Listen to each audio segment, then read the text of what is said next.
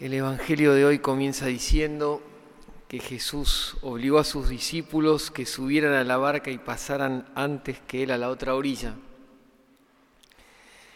mientras despedía a la multitud y después subió a la montaña para orar a solas. Y al atardecer todavía estaba allí solo. ¿Qué hacía Jesús en la montaña? Oraba al Padre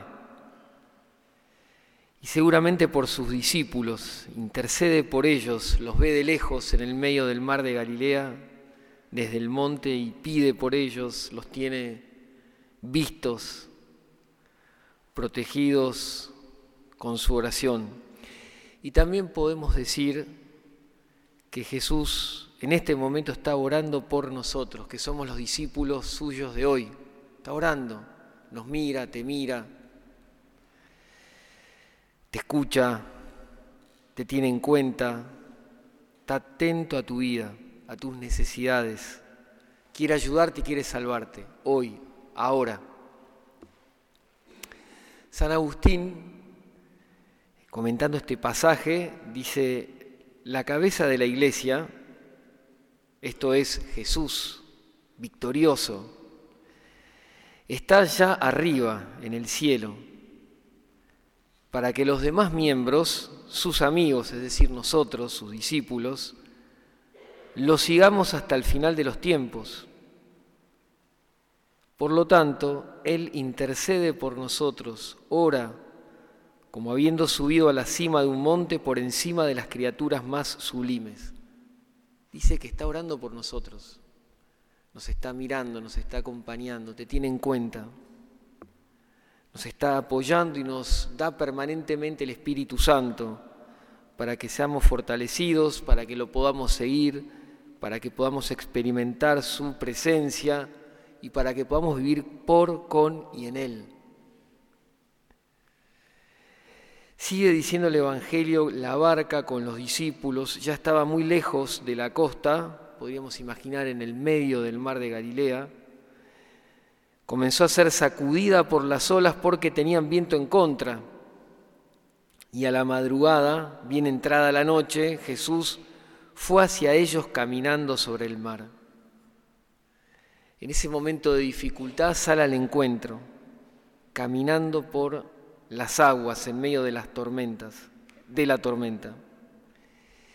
Y podemos pensar que esa tormenta es un signo de los problemas también de nuestra vida, una imagen de los momentos de desafíos por los que a veces transitamos, los momentos de dificultad, como pueden ser situaciones de enfermedad, problemas de relación, la adversidad en algún vínculo familiar, temores ante lo que puede suceder en un futuro, incertidumbre, desánimo, desaliento, desencuentro, momentos de tentación, son todos signos de lo que podemos comparar con una tormenta en medio del mar como pasaban los apóstoles.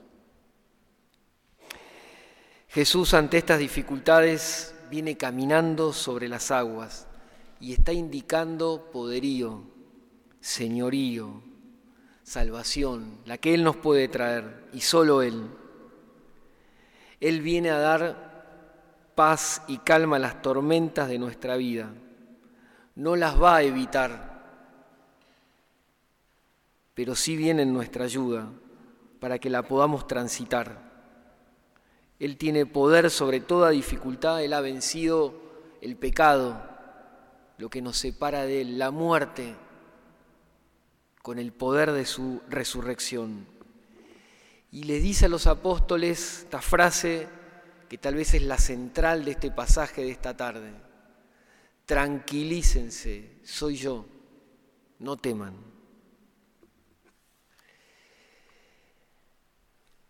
Hace una semana fui a bendecir una oficina, un escritorio, un lugar de trabajo y me llamé una sorpresa.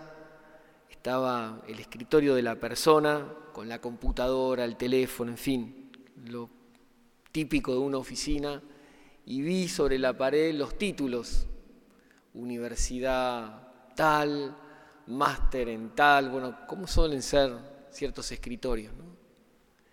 Y mirando para el costado más cerca de donde esta persona se sentaba para trabajar habitualmente, a diario, vi un, como un título más chico, digo, ¿qué es eso?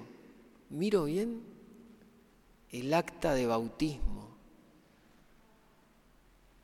Digo, ¿y por qué lo tenés acá? Bueno, ya me di cuenta, ¿no? Era el principal título para esta persona. Dice, soy hijo de Dios. Esta es mi fuerza. Esta es mi confianza. Que Dios es mi Padre, por sobre cualquier otra realidad. Hoy es el mensaje que Jesús nos deja. Tranquilícense, soy yo, no teman. Y nos deja el ejemplo de Pedro, también la palabra que en medio de las dificultades lo invoca al Señor y nos deja también esa enseñanza a cada uno de nosotros. Dice el Evangelio que en medio de la tormenta Pedro le dice a Jesús, Señor, si eres tú, mándame ir a tu encuentro sobre el agua. Y Jesús le dijo, ven, y comenzó bajando de la barca a caminar sobre el agua en dirección a él. Pudo caminar sobre la tormenta. Y hoy Jesús también nos dice a cada uno de nosotros, vení, estoy contigo. Pedro nos deja tres enseñanzas. La primera, confiar en Jesús. Le dice, mándame ir a tu encuentro, confía en Él. Y esa confianza lo, anima a hacer lo imposible, caminar sobre el agua, confiar en Él. Una segunda enseñanza que nos deja Pedro en ese momento es la de mirar a Jesús. Cuando le sacó la mirada se empezó a hundir, pero cuando lo volvió a mirar, gracias a la fuerza del brazo de Jesús, volvió a estar rescatado. Mirar a Jesús. Cuando tenemos dificultades, problemas, a veces es tan grande la situación que nos invade, que nos quita perspectiva, nos muestra un horizonte lleno de oscuridad. Pero hoy la palabra de Dios nos dice, mirá Jesús, no hay oscuridad que Él no pueda iluminar, no hay dificultad delante de la cual Él nos pueda, Él no pueda ayudar. Míralo a Jesús. En tercer lugar también Pedro invoca al Señor, Señor, sálvame. Cuando se estaba hundiendo, le vuelve a gritar, Señor, sálvame. Y activa el brazo de Jesús que lo rescata. Lo que no tenemos que hacer, que hizo Pedro, es bajarle la mirada.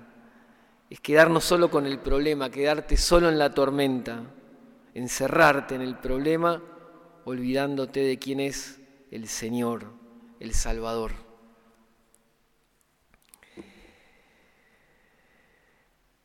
La invitación de esta semana es a confiar, a decir o a dejarnos decir, tranquilícense, soy yo, no tengas miedo. Dejar que Jesús diga eso en tu vida.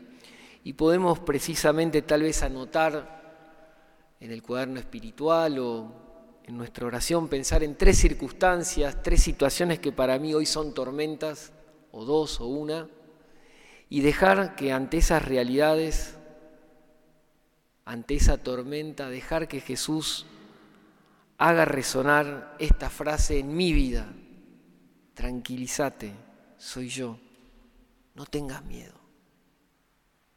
Deja que Él lo diga con el poder, con la autoridad de su voz, de su palabra. Tranquilízate, soy yo, no temas.